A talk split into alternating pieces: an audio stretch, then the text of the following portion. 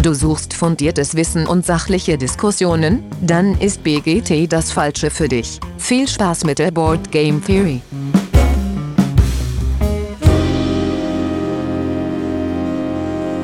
Ja, hallo alle miteinander da draußen an den Endgeräten. Schön, dass ihr wieder eingeschaltet habt. Eine neue Woche, eine neue Board Game Theory. Heute mal wieder äh, in größerer Runde ohne Gäste und mal wieder ein Spiel aus der BGG Top 100. Und heute sind mit dabei der Alex. Hallo. Ja, schönen guten Morgen, guten Mittag oder guten Abend. Und der Patrick. Guten Abend. Und der Lars. Moin. Ja, schön euch mal wieder zu hören und in unserem Fall der Aufnahme auch zu sehen. Ähm, jeder, der sich das übrigens wünscht, uns mal zu sehen beim Hören, kann er sich mal melden. Vielleicht lässt sich das einrichten mit dem Alex. Der kennt sich damit aus, habe ich gehört. So, so sagt man ja. Das äh, kriegen wir hin. Kriegen wir hin. Also wenn ihr da Bock drauf habt, äh, können wir da was machen. Sehr gut. Ja, ansonsten an Feedback gab es, ähm, da war letzte Woche ja Nanolith, die äh, Jungs von Woodpecker waren hier ähm, und das kam ganz gut an. Die Kampagne läuft auch noch an der Stelle vielleicht nochmal darauf hingewiesen und läuft auch weiterhin ganz gut. Ähm, ja, falls ihr da äh, noch nicht überzeugt seid, hört doch nochmal in das Interview rein. Vielleicht äh, schubst euch das so über den, über den Tellerrand. Gut, und dann bevor wir zum Thema kommen, die Frage der Woche. Und da haben wir passend zum Thema heute äh, uns gefragt, was ist denn unser favorisierter großer Alter? Patrick, du darfst anfangen. Ja, gerne. Ähm, ich dachte mir, Cthulhu nimmt bestimmt jeder andere auf dieser Welt, deswegen äh, nehme ich doch einfach mal die Eltern von der Cthulhu und Satogua äh, Nook und Yep, die blasphemischen Zwillinge. Ähm, die leben in den Traumlanden, in den schönen Lovecraft-Universum und äh, machen uns das Leben schwer abends. Okay, verstehe. Lars, was gibt's bei dir? Du hast doch bestimmt auch was Exoterischeres genommen. Weiß ich nicht. Ähm, ich habe einfach Hastur genommen, auch bekannt als der König in Gelb. Und ähm, ja, der ist eine der Hauptfiguren in diesen ganzen Cthulhu-Mythos-Romanen, ist auch gar nicht eine Erfindung von Lovecraft, sondern ich glaube von Robert W. Chambers oder einem der anderen ähm, ja, häufigen Mitautoren am, am Mythos. Ähm, und Lovecraft hat den erst später auch bei sich übernommen. Ähm, ja, das ist so, der, da gibt es so ein Buch, das ist der König äh, in Gelb und wenn man dieses Buch liest, und bis zum zweiten Akt kommt, spätestens dann ist man komplett wahnsinnig. Und spannend finde ich das, weil es halt so dieses typische Cthulhu-Mythos-Ding, was er auch mit dem Necronomicon gemacht hat, ähm, das ist so, so geschrieben in den Büchern oder in diesen Geschichten, als wenn es dieses, als wenn es so ganz normal ist, dass es dieses Buch halt irgendwie gibt dass man so ja, okay. übelst aufpassen muss, dass man das nicht in, in, irgendeinem Antiquariat mal durchblättert und dann schon hast du verfällt oder sowas. Und das finde ich, das ist so das, was äh, auch den Horror für mich ausmacht, diesen kosmischen Horror, dass ja zumindest immer so der Anschein erweckt wird, als wenn es das alles wirklich geben würde. Hm, und interessant an Hastu finde ich auch noch, es gibt ein Computerspiel, wo er drin vorkommt als spielbarer Charakter. Ähm, es gibt eine Yu-Gi-Oh! Karte, Hastor, das alte Wesen. Und es gibt also den König in Gelb als einen Kultführer in Warhammer 40.000 Romanen. Also auch da ähm, in der Popkultur fest verankert. Cool. Ja, ich kenne ihn nicht. Ich auch also, nicht. Ne, Cthulhu hat man schon mal gehört, aber Hastur kenne ich nur von den Gesprächen über Cthulhu-Spiele hier bei uns. Gut, aber Alex, was hast du genommen? Ja, ich bin äh, jeder andere auf dieser Welt. Äh, ich habe äh, nämlich äh, Cthulhu genommen, wie mein Kölle so schön sagt. Ähm, der, der, der, der, wo auch keiner genauso weiß, wie der ausgesprochen wird. Und aus dem einzigen Grund, ich kenne keinen anderen. Ich äh, oute mich schon mal, also mit dieser ganzen Lovecraft-Lore und mit diesem ganzen Gedöns. Ähm, ich finde das spannend, aber ich habe mich da noch überhaupt nicht näher mit beschäftigt. Also von da ist tatsächlich äh, Cthulhu oder Cthulhu oder wie, äh, äh, ja, wie man immer Davy Jones, äh, äh, ja. genau, Davy Kann, Jones mit Flügeln. das ist äh, für mich der einzige, den ich kenne, deswegen habe ich den genommen. Ja, Und Dirk, du?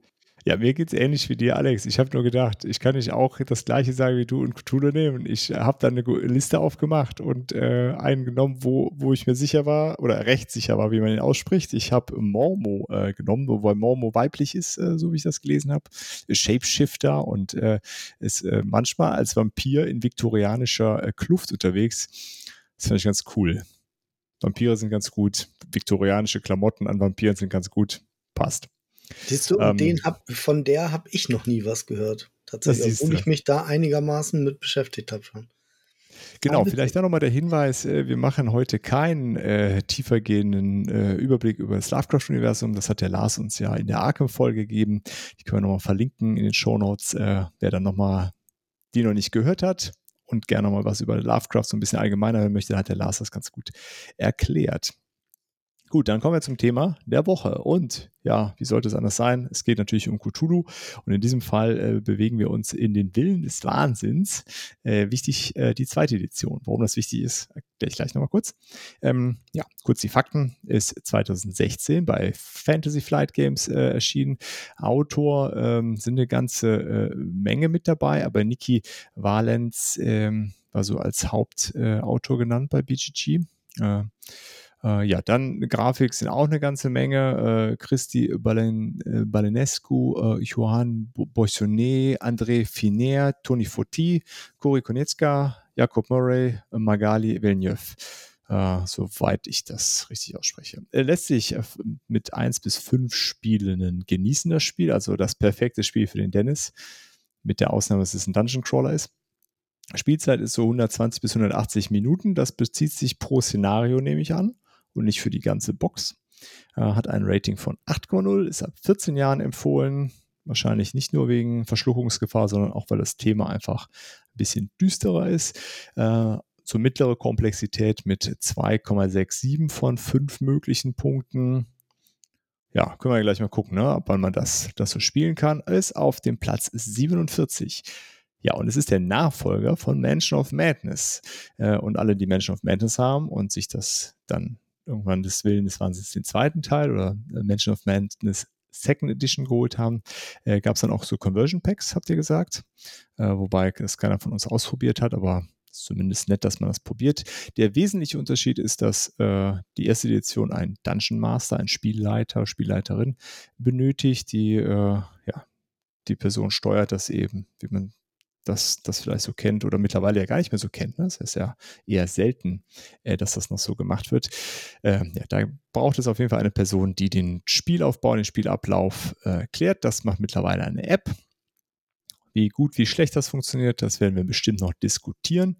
Äh, da ist äh, Fantasy Flight auf jeden Fall auch besser geworden, glaube ich, so äh, in der letzten Zeit. Ähm, ich habe so in der, in der Recherche vorher auch gehört, einige sagen, dass es im Grunde äh, die, die App nicht den Dungeon Master übernimmt, sondern dem Dungeon Master erlaubt, als normaler Spieler mitzuspielen. Ähm, also scheint das so zu sein, dass eine einzelne Person sich um diese App kümmern sollte. Gut, ähm, das so zu diesem Editionskram. Ja, und wie so oft gibt es eine kurze Regelübersicht, aber weil ich das Spiel tatsächlich so überhaupt nicht gespielt habe und es auch leider nicht geschafft habe, mir die Regeln im Vorfeld anzugucken, machen die Regeln heute für euch äh, der Alex und der Patrick. Sehr gerne machen wir das doch. Ähm, genau, ich fange einfach mal an. Und ähm, wir fangen dieses Spiel damit an, dass wir unsere App öffnen müssen tatsächlich. Äh, die App können wir kostenlos herunterladen zu dem Spiel und äh, fangen dann an erstmal mit einer Szenarioauswahl, bevor wir überhaupt die ersten Charaktere haben. Ähm, nach der Szenarioauswahl äh, dürfen wir dann quasi entscheiden, wer alles mitspielt. Und ähm, dann führt uns diese App so quasi erstmal durch eine Einführung in das Szenario ein. Wir können es vorlesen oder wir lassen es uns mit sehr atmosphärischer Musik äh, vorlesen. Und ähm, ja, dann kommt auch durch die App der Aufbau zustande. Wir haben tausende von Teils, die wir auf unseren Tisch legen können und äh, je nachdem, was die App anzeigt, kommen dann noch andere Tokens drauf. Ähm, und dann geht es, nachdem all das passiert ist, eigentlich schon los mit der sogenannten Ermittlerphase. In der Mittlerphase dürfen wir als Charakter genau zwei Aktionen pro Charakter ausführen. Ähm, das ist dann bewegen, wir erkunden die einzelnen Tokens, die noch auf dem Brett liegen, wir äh, können kämpfen, falls ein Monster vor Ort ist, äh, wir können äh, andere Interaktionen durchführen, indem wir Rätsel lösen müssen in diesem Spiel oder wir tauschen Gegenstände hin und her. Ähm, und diese Bewegung funktioniert so, dass wir auf diesen einzelnen Teils nochmal unterteilte Bereiche haben und jeder Schritt ist eine Bewegung und einer Bewegungsaktion dürfen wir zwei Aktionen machen. Sind die aufgebraucht, diese beiden Aktionen insgesamt, ist der nächste Ermittler dran. Und wenn jeder Ermittler seine zwei Aktionen gemacht hat, geht es auch schon in die ähm, Mythosphase, so heißt sie, wenn ich mich jetzt recht erinnere. Ja, ist korrekt. Äh, und in dieser Mythosphase spielt eigentlich nur noch die App für uns. Und ähm, da steht dann ein Event drauf, was passiert. Es kommen gegebenenfalls Monster ins Spiel und ähm, die bewegen sich dann irgendwie, je nachdem, wie diese App uns das sagt, dass wir das tun sollen, alles. Ähm, anschließend müssen wir noch äh, so eine Wahnsinn oder so eine ja, Eventprobe, sage ich mal, machen. Das kann dann irgendwie sein, dass wir dabei äh, Horrortests, so heißen sie, genau, dass wir dabei äh, geistlichen Schaden nehmen. Äh, dafür haben wir quasi auf unserem Charakter äh, eine Anzahl an Attributen, die Stärke, Geschicklichkeit, Wahrnehmung, Wissen, Einfluss und Willenskraft heißen. Und eine Zahl steht neben dem Attribut. Das ist die Anzahl der Würfel, die wir für diese Probe nutzen dürfen. Ähm, haben wir diesen Wert, der in der App vorgegeben ist, erreicht, können wir der App sagen, wir haben es geschafft und sie sagt dann, wie das äh, Outcome dieses Ereignisses ist. Haben wir es nicht geschafft, kriegen wir wahrscheinlich geistigen Schaden oder auch körperlichen Schaden, sollten wir kämpfen. Und äh, da ist es tatsächlich ganz interessant, weil wie in dem äh, Kartenspiel haben wir hier auch wieder zwei Möglichkeiten, um quasi drauf zu gehen. Äh, doch wir sind tatsächlich nicht sofort tot, sollte einer dieser beiden Bereiche auf Null sein. Äh, wir kriegen eine ja, Verletztenkarte, beziehungsweise eine äh, Wahnsinnskarte, wie heißt sie? Verbess, sag's mal ruhig. Ja, ist genau. Also, also du kannst entweder physischen Schaden nehmen, dann kannst du irgendwas nicht mehr tun, was du vorher konntest. Oder halt eben deine geistige Gesundheit ist so weit gesunken, dass du wahnsinnig wirst und dann, äh, ja, gibt's halt so lustige Dinge, die die Charaktere tun, die sie eigentlich nicht tun wollen, die sie dann aber tun müssen, weil sie das, das, äh, dann, dann wird es auch manchmal so ein bisschen semi-kooperativ, weil äh, auf einmal irgendein Spieler die Aufgabe hat, die anderen Spieler abzumetzeln oder sowas. Ähm, und das ist auch so eine zentrale Mechanik in dem, in dem Spiel, ne? dass du halt äh, ja dann auf einmal einen, Spieler hast, um den du dich auch noch kümmern musst, der gerade eben noch irgendwie dein Kumpel war und dann äh, ja versaut er einem so ziemlich was. Genau, das weiß man tatsächlich aber auch eigentlich erst am Ende dann. Oder er macht das so offensichtlich, dass äh, es allen klar wird, dass er jetzt gegen einen arbeitet. In meiner letzten Runde hatte ich tatsächlich so, dass ich äh, überleben musste, während alle anderen einfach sterben. Ähm, egal, ob ich dieses Grundszenario äh, quasi geschafft habe oder nicht. Denn wir spielen ja an sich immer noch eine Geschichte in diesem Spiel durch. Und äh, ich habe dann allen die ganzen Proben machen lassen. Wir müssen ja auch Puzzle lösen und sowas. Ähm, ja, und war dann eigentlich ziemlich glücklich, dass ich nicht sterbe. Doch mit dem letzten Puzzle, ja, vergessen wir es. es ist, mhm. äh, ja, alles schief gelaufen dann doch noch am Ende. Also vom Prinzip her ist alles dabei, ist ein Dungeon Crawler, Dungeon Crawler Elemente, wir decken Sachen auf, nur dass halt eben, wie Patrick schon sagte, alles ähm, so ein bisschen über die App organisiert wird. Ne, also man muss sich keine Gedanken machen, man macht einen neuen Raum auf und muss irgendwie eine Anleitung nachlesen, sondern die App sagt direkt, okay, da kommt der Token hin, da kannst du das untersuchen, äh, da kommt das hin. Äh, das Einzige, was man dann noch für die App machen muss, weil die App das natürlich nicht weiß, ist die Monster bewegen. Und das war's eigentlich. Und am Ende äh, hat man dann eben gewonnen, wenn man die Aufgabe des Szenarios erfüllt hat. Und das können ganz vielfältige Aufgaben sein. Das kann sein, man muss irgendwo hingehen, irgendwas äh, machen, irgendeinen Gegenstand finden, irgendwas tun.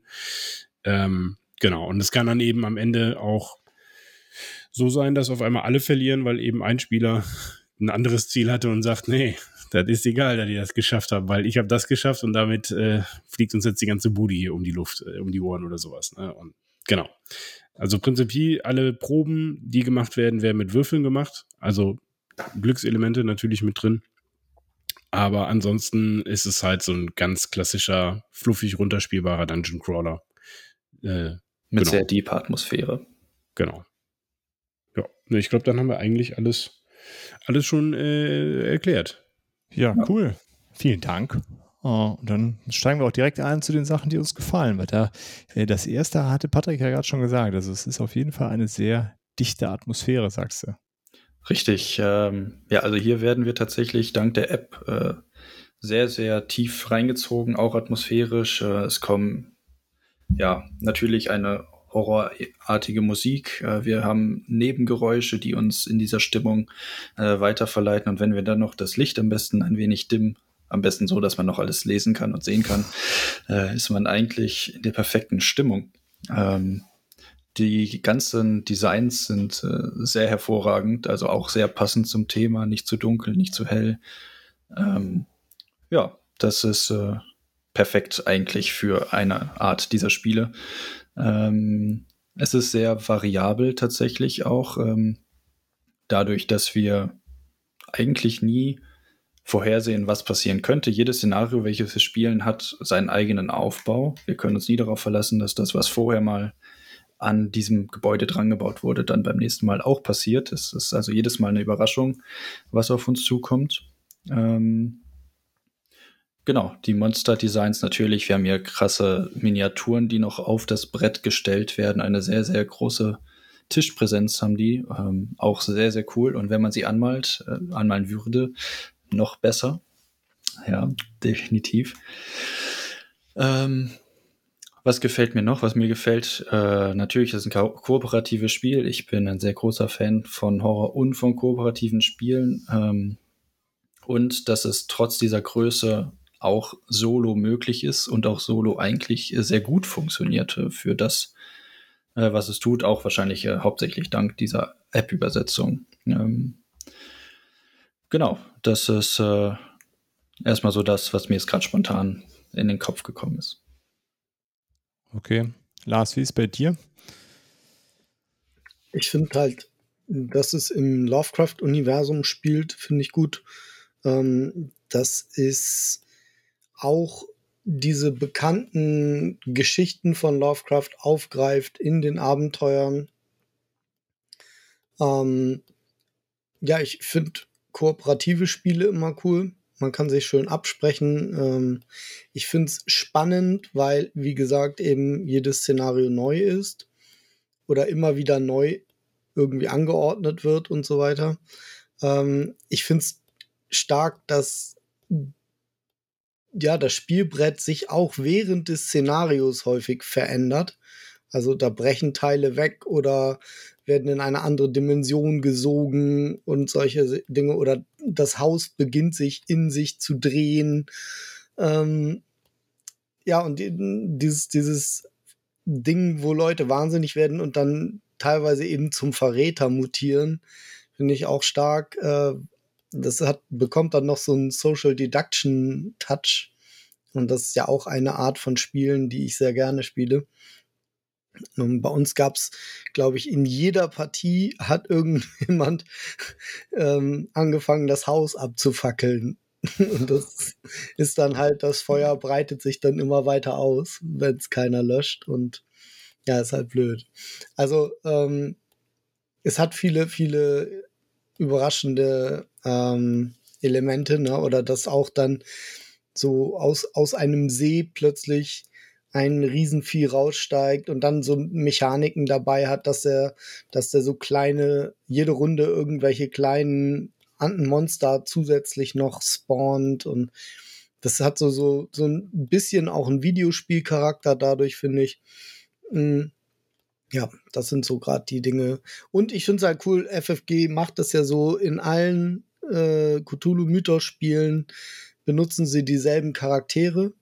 Und das finde ich halt auch wieder geil, weil du dann auch deine Lieblingscharaktere aus dem anderen Spiel oder sowas benutzen kannst. Ja, also obwohl ich ja keins von diesen Spielen bisher gespielt habe, das äh, hätte ich jetzt tatsächlich auch genannt, dass ich das einfach irgendwie eine nette Beigabe finde und so ein schöne, äh, schönes Detail, an das der Verlag da einfach gedacht hat, dass das all diese Spiele spielen im selben Universum, man trifft die, die Leute immer wieder und äh, ja, für Mhm. jeden Geschmack im Grunde äh, ist dann da was dabei und man schafft über mehrere Spiele hinweg so eine, äh, so eine Welt zu entdecken. Das ist schon, ähm, also ohne es jetzt gespielt zu haben, finde ich, ist das einfach ein sehr, sehr schönes Detail, was sie da gemacht haben. Mhm. Aber Alex, was magst du so an dem Spiel? Da wurde jetzt schon ganz viel äh, von dem gesagt, was ich, was ich auch mag, äh, was, was für mich aber wirklich eines äh, der Dinge ist, die mal total positiv waren äh, und mich total überrascht haben, ist in dem Fall einfach das Preis-Leistungs-Verhältnis. Du bekommst halt für 60 Euro ein Spiel hingestellt mit super guten Miniaturen. An den Minis habe ich auch noch einen Kritikpunkt, aber da machen wir später. äh, mit einer richtig gut funktionierenden App, die, wie Patrick sagte, super immersiv wirkt. Also wir, wenn wir das Ding spielen, dann haue ich da eine vernünftige Box dran und die wird auch einigermaßen laut gemacht und dann hast du da auch einfach so, also du kriegst auch wirklich so äh, äh, Stress nachher, wo du sagst, oh, jetzt ist es aber gerade super spannend und die Musik unterstützt das dann nochmal total. Und vor allen Dingen hast du einen extrem hohen Wiederspielwert, weil selbst wenn du dasselbe Szenario noch einmal spielst, heißt das noch lange nicht, dass die Map wieder genauso aussieht. Weil jedes Mal, wenn du das Szenario spielst, kann aus der Tür, wo du sagst, ja, ja klar, da war, äh, ist die Küche, dann gehen wir mal in die Küche, dann machst du auf, ah nee, das ist jetzt eine Besenkammer. Ne, das heißt, selbst wenn du das erste Szenario drei, vier, fünf, sechs Mal gespielt hast, klar, irgendwann wiederholt es sich, aber du hast die Chance, äh, das jedes Mal nochmal wieder neu zu erleben und neu zu entdecken und kannst, hast eben nicht diesen Charakter, wenn du mit einer neuen Gruppe sagst, komm, wir steigen bei Szenario 1 ein, dass du selber das Gefühl hast, okay, ich muss mich jetzt zurückhalten, weil ich weiß ja, was kommt. Nee, Pustekuchen kannst du da nicht wissen. Und das finde ich einfach großartig, diese Idee dahinter. Ähm, und das habe ich bisher bei eigentlich noch keinem Spiel in dieser Art und Weise erlebt. Und dann auch in dieser Preiskategorie. Also das ist, äh, hat mich wirklich äh, ziemlich überrascht dann nachher. Wobei preislich ist ja eher bei 80 Euro, oder? Ich hatte jetzt gerade eben mal über quer gegoogelt für, für 60 gesehen. Okay. Ich habe es damals sogar für 99 gekauft. Auf der Messe. Okay, dann habe ich mich vielleicht. Äh, du hast eine Erweiterung gefunden, weil ich habe vielleicht habe ich eine Erweiterung so genommen. Gut, aber selbst, selbst für 80 Euro bekommst du halt ziemlich viel geliefert, finde ich. Also wenn man sich da andere nee, Spiele ich anschaut. klarstellen, bevor ja. jetzt nachher das große Weinen anfängt. Und alle Brettspieler steht der Alex hat gesagt, ich kriege das für 60. Genau. Ge ja, geht mal zum Shop und sagt, der Wikinger hat gesagt, ihr kriegt das für 60 und wenn ihr das nicht für 60 kriegt, dann kommt er mit seinem Langboten vorbei. genau. Mir ist, noch was eingefallen, mir ist noch was eingefallen und zwar diese Minispiele finde ich sehr cool. Ja, das da, musst du ausführen. Was für Minispiele? Ja, da müssen manchmal irgendwie Schlösser geknackt werden oder Codes oder also Codes entschlüsselt oder so. Und ähm, dann hat man immer so Minispiele aller Mastermind. Ich weiß nicht, ob, ob ihr Mastermind kennt. Das ist halt sowas. Ähm, du hast praktisch sechs Formen in fünf Farben und hinter einer imaginären Wand ist halt so eine Anordnung von Formen und Farben und du musst praktisch äh, rauspicken. Du sagst jetzt irgendwie, okay, ich glaube, der gelbe Stern ist links, das blaue Quadrat ist in der Mitte und rechts ist das rote Dreieck. Und dann gibt dir die App praktisch so eine Wertung zurück. Ja, du hast zwei richtig, aber nicht an der richtigen Stelle. Und dann musst, ah, okay. du, musst du wieder umstellen aber du weißt ja nicht, welche zwei richtig sind. Das heißt, vielleicht nimmst du dann auch einen falschen raus oder so. Ne? Also das äh, ist ganz spannend und es geht natürlich auf Zeit oder du hast halt nur bestimmte Versuch, also eine bestimmte Anzahl von Versuchen. Und, und, da, und dabei ist ja auch ganz spannend. Auch, da ist doch so, je nachdem, welcher Charakter das macht, mit was für Werten der hat, äh, kann es sein, dass es schwieriger oder leichter ist. Ah, okay, ja. Das wusste ich jetzt noch nicht, aber ja, kann gut sein. Ja, es ja, wird also ja die Anzahl der Versuche auch irgendwie durch die Charaktere beeinflusst, ne? Genau, du hast dann nämlich mehr Versuche oder weniger. Ah, wenn du jetzt halt irgendwann mit Wahrnehmung hast oder so, äh, dann hast du, wenn du jemanden hast mit hoher, ich weiß, nicht, Wahrnehmung ein Wert ist, ist gerade vom Rollenspiel noch präsent, aber irgendwie, irgendwie sowas, äh, das hatten wir nämlich auch mal, dass äh, irgendwer äh, so eine Probe gemacht hat und ich dachte, hä, ich hatte doch eben drei Versuche, warum hast du jetzt nur zwei? Und mhm. dann hat sich herausgestellt, dass es genau mit diesen Charakterwerten dann zu tun hat. Ah, okay. Das ist natürlich, also das klingt ja schon mehr als nur noch so einem klassischen Dungeon Crawler. Ich meine, jetzt hatten wir ja vor kurzem Gloomhaven da, war ja so ein bisschen der Tenor, auch bei den Leuten, die es echt gerne spielen. Im Grunde wiederholt sich da immer ganz viel und diese, diese kleinen Minispiele habe ich da auf jeden Fall nicht berichtet bekommen. Doch, hast du auch. Aber äh, also nicht, nicht viele, ich würde es nicht viel spoilern, aber es gibt da auch so ein Dechiffrier-Ding, wo du äh, bestimmte Symbole auf Karten und Gegenständen finden musst und kannst dann eine Nachricht nachher damit entschlüsseln, wenn du alles gefunden hast. Und, ähm, ah, okay. okay. Aber das ist jetzt nicht so wie bei, bei Willen des Wahnsinns, wo das viel häufiger vorkommt in ah, diesem okay, Minispiel. Gut. Und das ist auch nicht im Spiel direkt integriert. Das ist nicht, das passiert einfach nebenbei. Nach den Abenteuern. Genau. Also hier sind die Minispiele bei Willen des Wahnsinns durchaus zentraler Teil, man um das sie, Szenario zu schaffen. Ja. Man muss sie mhm. schaffen, genau. Ähm, ja, also was du eben meinst, Alex, das finde ich auch ganz interessant, dass es, äh, obwohl man das nochmal spielt, sich dann doch wieder anders verhält. Das hilft natürlich total, um neue Leute an Bord zu holen. Mhm.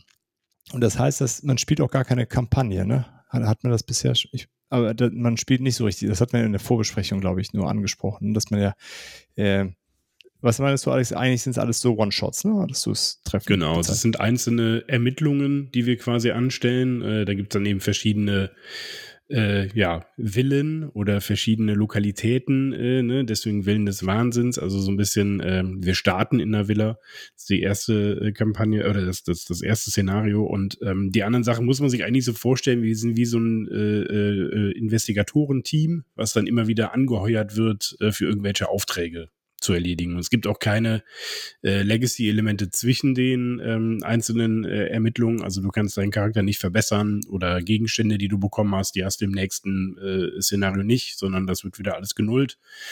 Was aber natürlich auch den Vorteil hast, dass du zu jeder Zeit mit einer anderen Gruppe einfach eine andere äh, Szenario spielen kannst, ohne dass du immer die gleiche Gruppe brauchst. Okay. Also es sind ja dann auch so Ermittler wie bei Arkham Horror, dem Kartenspiel. Ne? Das sind ja keine Helden in dem Sinne, sondern eben dieser Ermittler. Okay. Mhm. Ähm, ja, das ist ja auf jeden Fall auch so ein bisschen eher ungewöhnlich für so einen Dungeon Crawler, ne? dass man im Grunde so eine Reihe von One-Shots hat, die man jederzeit mit einer wechselnden Gruppe spielen kann. Ähm, aber werden die dann trotzdem schwerer? Oder ist das eigentlich egal? Ja, die Schwierigkeit ist immer, äh, die, also du, du wählst ja in der App das Szenario aus, was du spielen willst, und da ist so eine Schwierigkeit äh, von eins bis fünf äh, angegeben. Und was ich auch ganz charmant finde, äh, wobei das bei uns noch nie geklappt hat, ist auch bei jedem Szenario eine Spieldauer angegeben.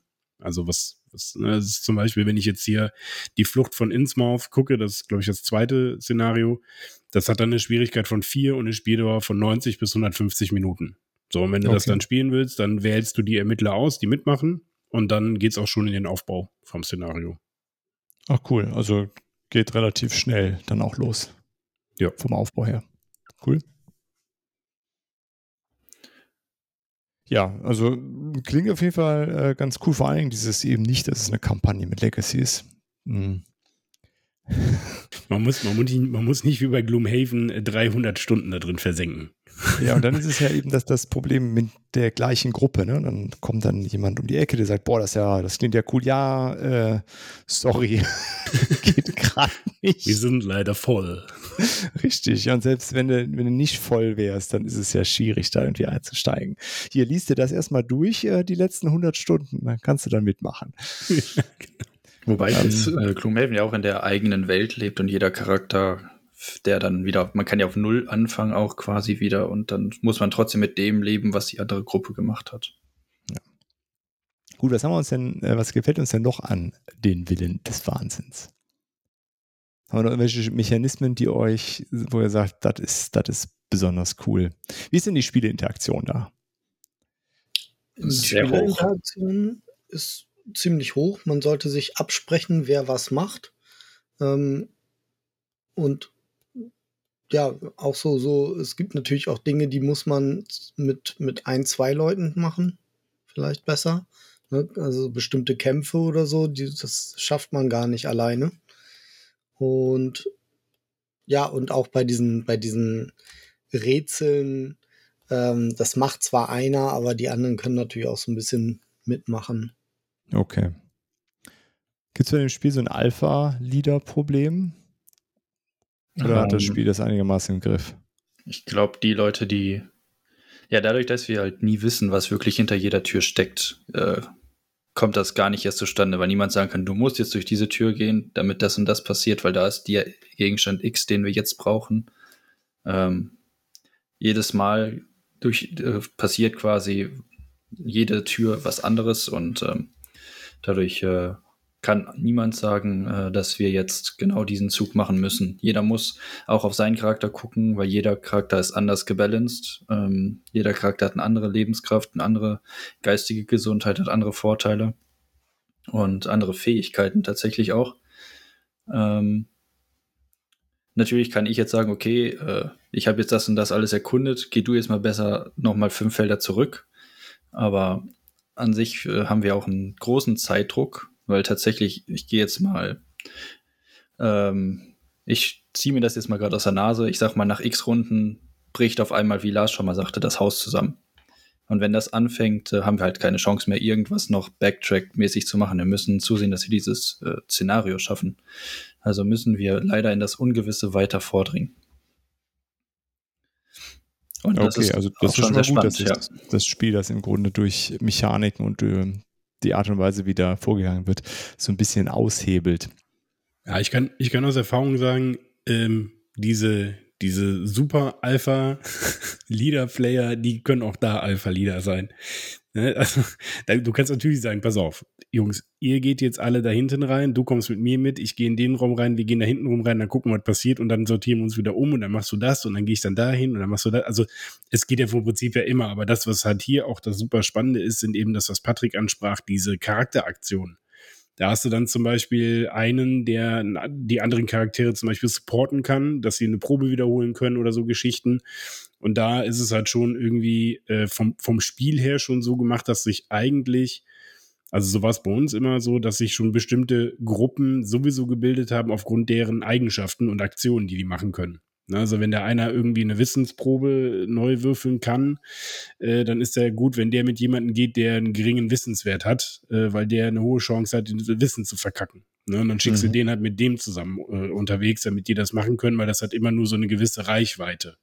Ne? Und äh, von daher kann man das, kann das Spiel das gut aushebeln, aber aus leidiger Erfahrung, es gibt sie trotzdem.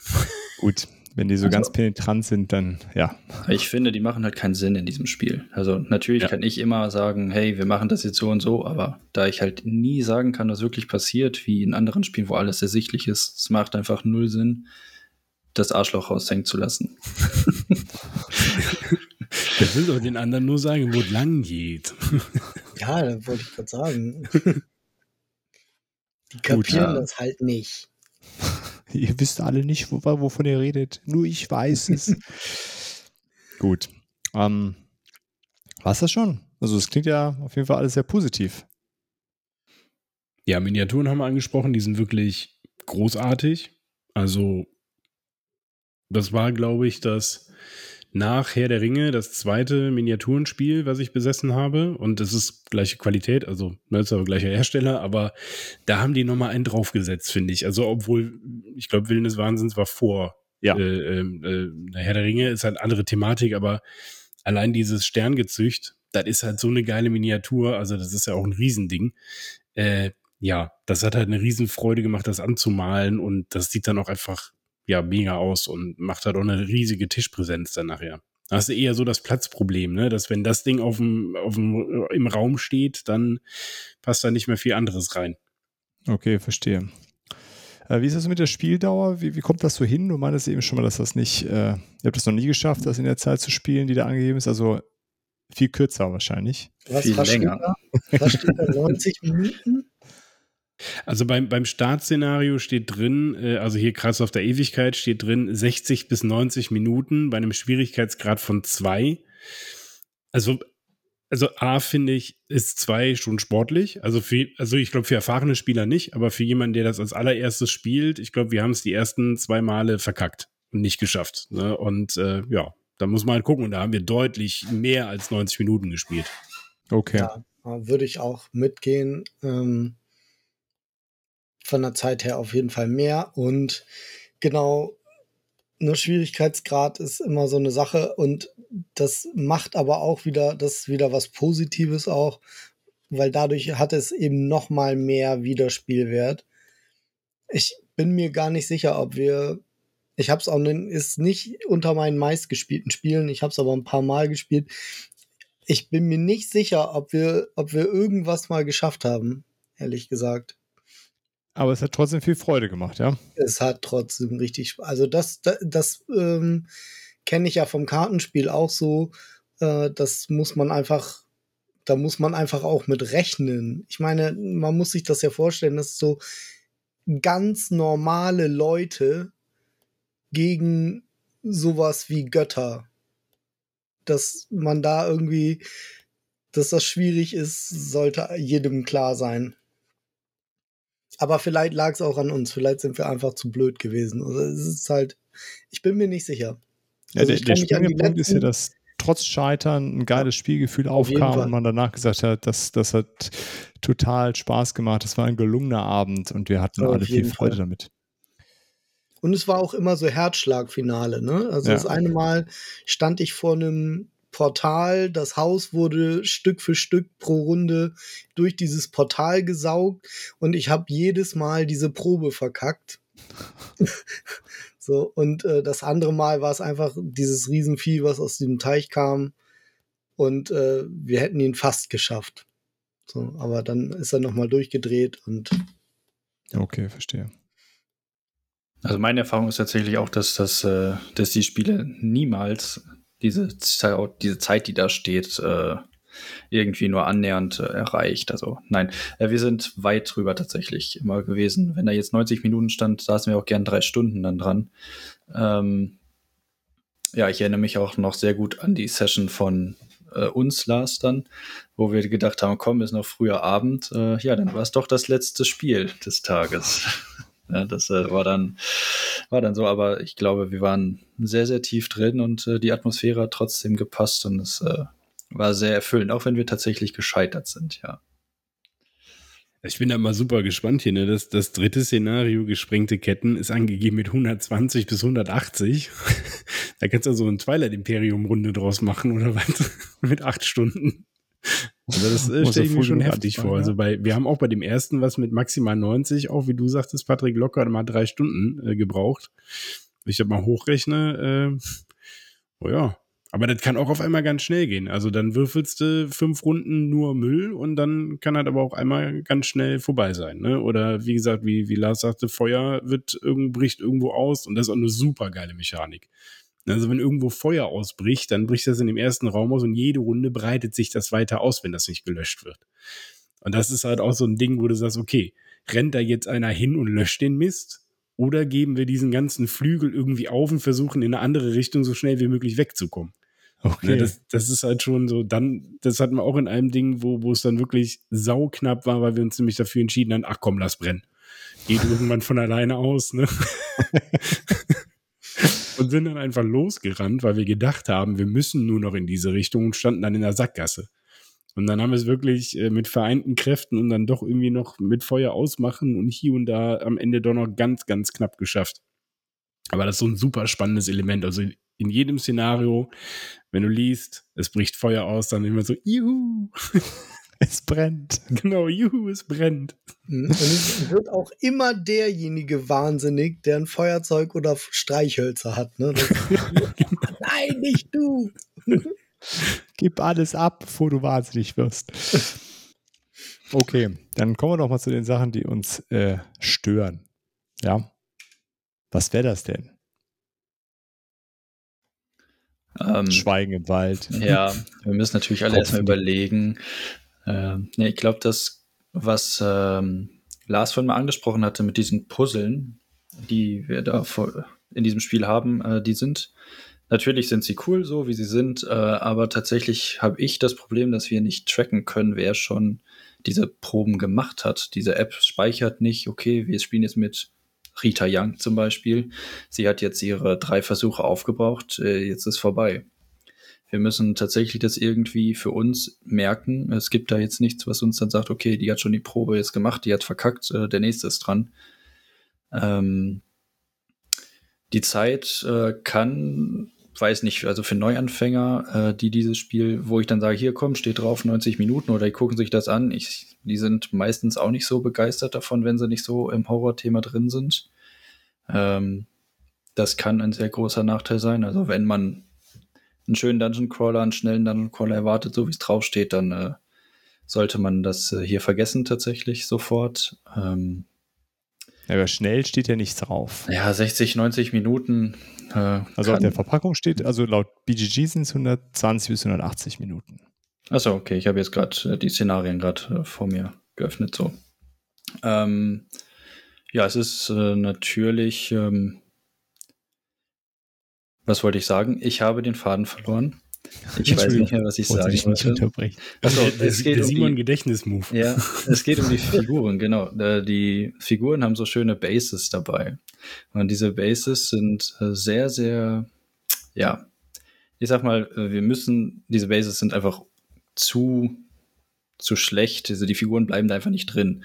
Wir müssen die wirklich äh, festkleben, damit die, äh, obwohl die schon diese Einführungen haben zum Reindrücken ähm, und alles, die Figuren fliegen ich habe ein schönes Inlay und trotzdem fliegen diese Figuren da drin rum. Weil die Stimmt. einfach nicht in dieser Base drin bleiben. Stimmt, die Bases sind wirklich nicht so cool. Ähm, ja, also das, das, wäre, das wäre auch mein, mein größter Kritikpunkt. Ähm, weil, Wofür also, sind die denn, die Bases? Bevor ne, du, hast, du, hast, du hast so eine Base und unter der Base, ähm, also du hast da so wirklich so mini zwei kleine Löchlein drin und dann hatten die so an den Füßen so zwei kleine Pins, wo das dann reinkommt und in diese Base machst du dann so ein Plättchen rein, wo dann vom Prinzip her die, die Werte des Monsters drin stehen, sodass du halt dann quasi den Horrorwert ablesen kannst und ähm, ich glaube, das andere ist die, ist die Lebensenergie, ne? Oder wie, wie viel, wie viel Schaden der nehmen muss, ne? Und auf der Rückseite, und das ist das, was mich am meisten ärgert, auf der Rückseite hast du dann den Flufftext zu dem Monster, ne, wo dann drin steht, was das dann ist. Ähm, und die, die Zahl auf der Rückseite hat auch nochmal eine Bedeutung. Das habe ich gerade aber auch nicht parat. Das heißt, vom Prinzip her musst du erst dieses Plättchen haben, dann guckst du, aha, jetzt kommt hier ein Sterngezücht zum Beispiel, dann liest du, wenn du da Bock drauf hast, den Flufftext vor, weil da steht auch noch eine wichtige Anmerkung hinten drauf, dass das Ding nämlich zum Beispiel fliegend ist. Ne, die musst du halt auch wissen, die Information. Dann schiebst du dieses, dieses Plättchen in die Base rein.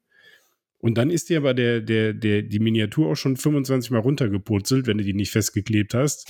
Und, und das ist wirklich was. Und dann sind das halt auch Riesendinger. Also selbst für die, für die kleinsten Miniaturen, nehmen wir mal so einen, so einen Kultisten oder so, da hast du halt einfach so, so eine absolute Platzverschwendung. Na, und wenn du nachher so drei, vier von diesen Kultisten ähm, auf dem Feld stehen hast und hast dann noch deine Miniaturen stehen, dann ist dieses Feld so voll, dass du eigentlich nichts mehr erkennen kannst.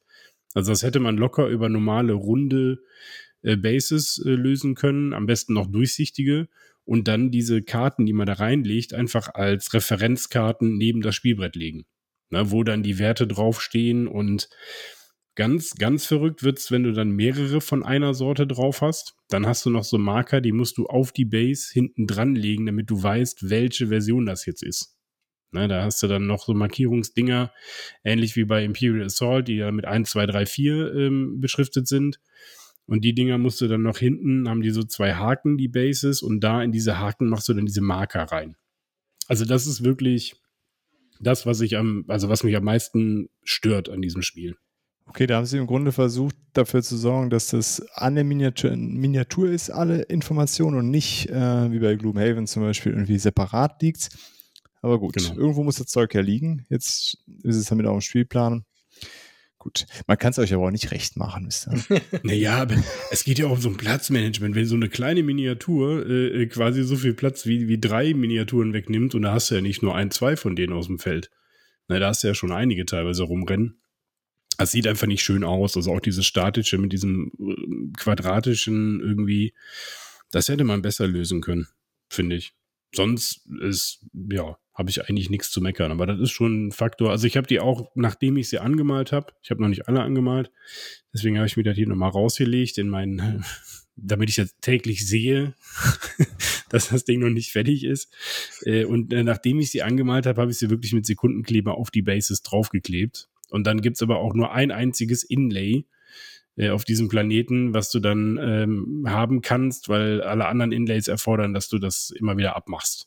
Und deswegen, äh, ja, muss man sich das gut überlegen. Wenn man die Dinger da draufklebt, dann äh, brauchst du auch ein Inlay. Magst du das Inlay denn nennen, Alex? Ja, das ist äh, in dem Fall das äh, ähm, Holz-Inlay von Feldherr. Es äh, kostet, glaube ich, äh, halb so viel wie das Spiel. also, äh, nicht gerade eine günstige Lösung, aber da ist es tatsächlich so, dass alle Miniaturen äh, reingeschoben werden können in Slots und ähm, die werden dann in so Cases übereinander gepackt und dann passen sogar auch noch die Miniaturen der ersten Edition mit rein. Ähm, also da hat man dann wirklich einmal das Komplettpaket. Das passt dann ganz gut. Das können wir in den Show Notes nochmal verlinken, wer da vielleicht noch auf der Suche nach einer, nach einer Lösung ist. Ja, machen wir. Und die Box ist auch dann wirklich bis zum Rand gefüllt damit. Ja, keine Luft. Ähm, was mir tatsächlich auch noch stört, oder ja, stört ist das falsche Wort, ähm, aber manchmal oder am Anfang fand ich es tatsächlich sehr komisch, dass wirklich einfach alles quasi über diese App gemacht wird. Ähm, mir war es am Anfang ein wenig zu viel, bis ich dann drin war und das so ein bisschen mehr gefühlt habe. Ja, ein, an sich kann man sagen, einer ist immer noch der Spielleiter, aber dann kommen halt diese Puzzle dazu und dann müssen wir einfach das Handy oder das Tablet rumgeben und äh, jeder kriegt dann, toucht dann da einmal drauf rum. Also ähm, das Spiel spielt sich halt wirklich nur über die App. Äh, ich habe auch tatsächlich noch nie diese Basis benutzt, muss ich sagen, äh, um da irgendwelche Tokens drin zu machen, weil an sich steuert das doch auch die App, oder nicht?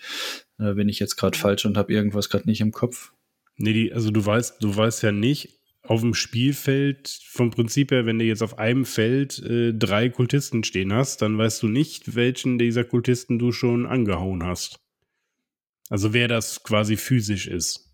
Also vom Prinzip so, her, wenn die ja. alle, wenn, wenn die sich danach nicht wieder wegbewegen, ist es egal. Wenn du die alle auf einem Feld niedermetzelst, aber wenn du danach abhaust und die bewegen sich, dann musst du ja wissen, wer hat da nur noch ein Leben oder wer ist da noch voll und dafür brauchst du halt diese Marker. In der App äh, sind die Symbole neben dem Monster dran und genau dieses Symbol musst du dann eben einmal auf dem Feld auf den auf das äh, Monster drauflegen oder halt hinten in diesen Ständer da reinmachen. Okay, cool. Das haben wir tatsächlich noch nie benutzt. Vielleicht Immer haben wir uns das Leben gemacht. dadurch äh, schwerer gemacht, aber wer weiß.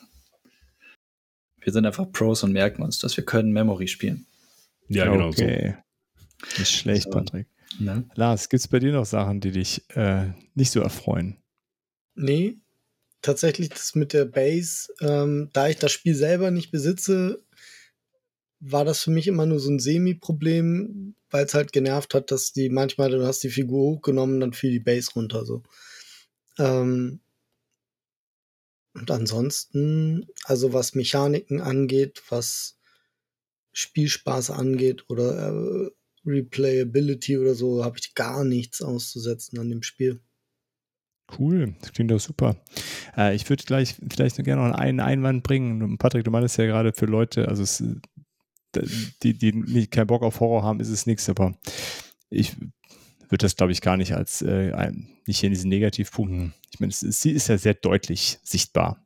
Ich glaube nicht, dass man das Spiel kauft und denkt, da reitet man mit Ponys über die grüne Wiese. Ähm, oh. Daher, vielleicht nochmal, also der Hinweis ist nochmal gut, aber äh, da muss man schon dann, äh, klar, wenn man keinen Bock auf Horror hat, dann, dann holt man es halt nicht, deswegen steht es ja auch nicht bei mir im Regal.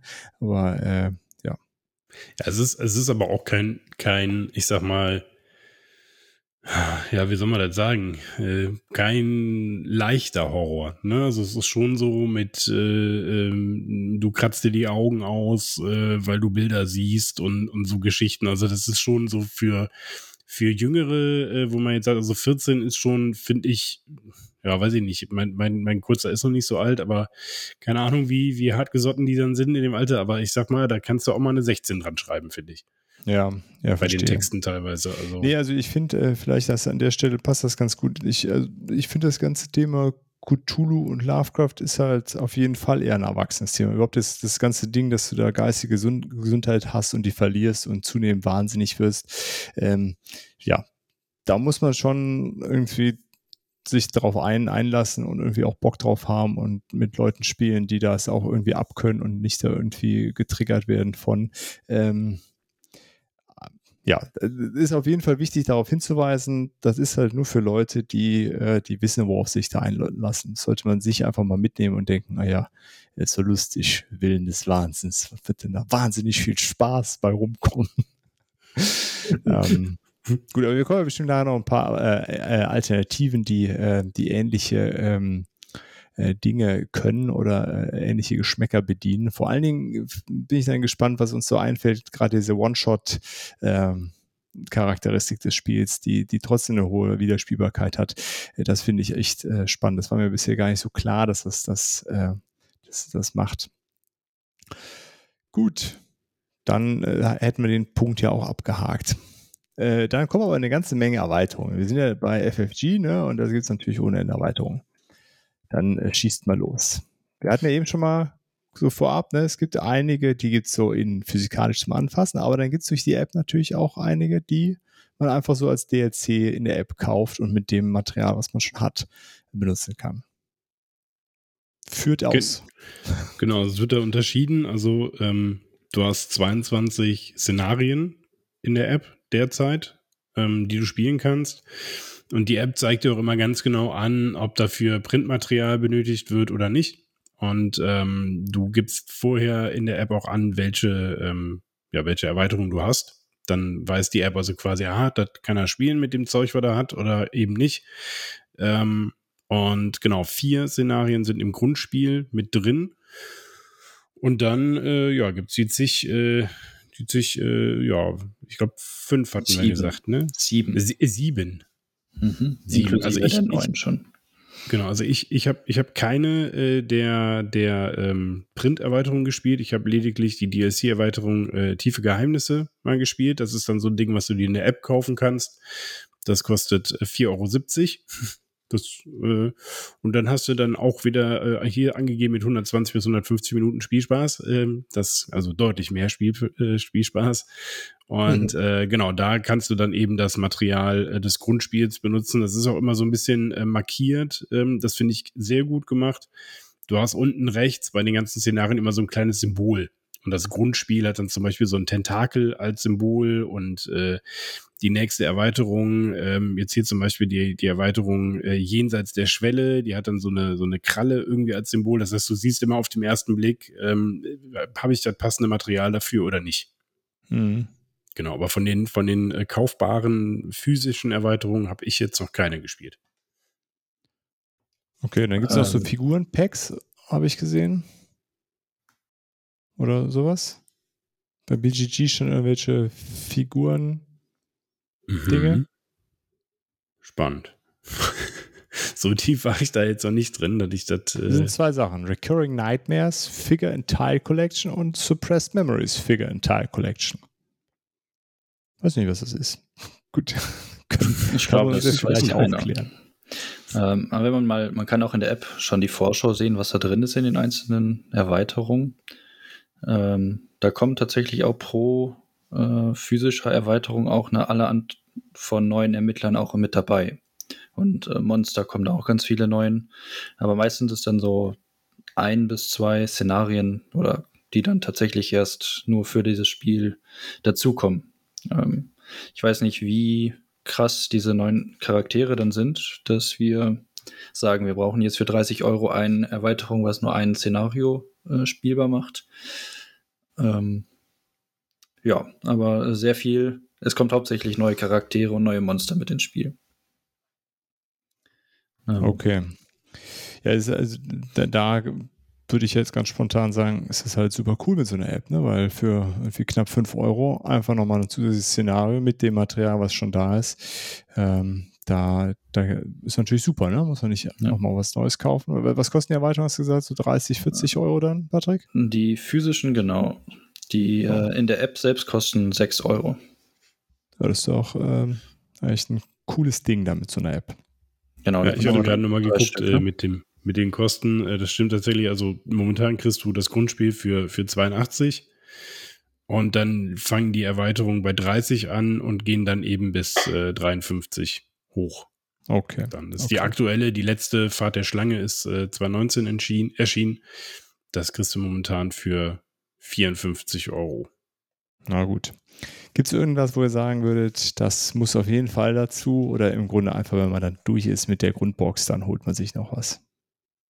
Ich habe es jetzt schon drei Jahre mindestens das Spiel. Wir haben immer nur das Grundspiel gespielt. Das reicht uns tatsächlich auch. Also ähm, wir haben immer noch nicht alle Szenarien gespielt. Äh, ich habe auch tatsächlich selten das ein, zwei dass wir das mit der gleichen Gruppe dann nochmal gespielt haben. Und ich fand es trotzdem immer spannend, auch wenn ich die Geschichte, die da jetzt passiert, eigentlich schon kenne. Ähm, es passiert halt auch jedes Mal was anderes halt. Von daher, mir reicht die Grundbox tatsächlich vollkommen aus. Cool.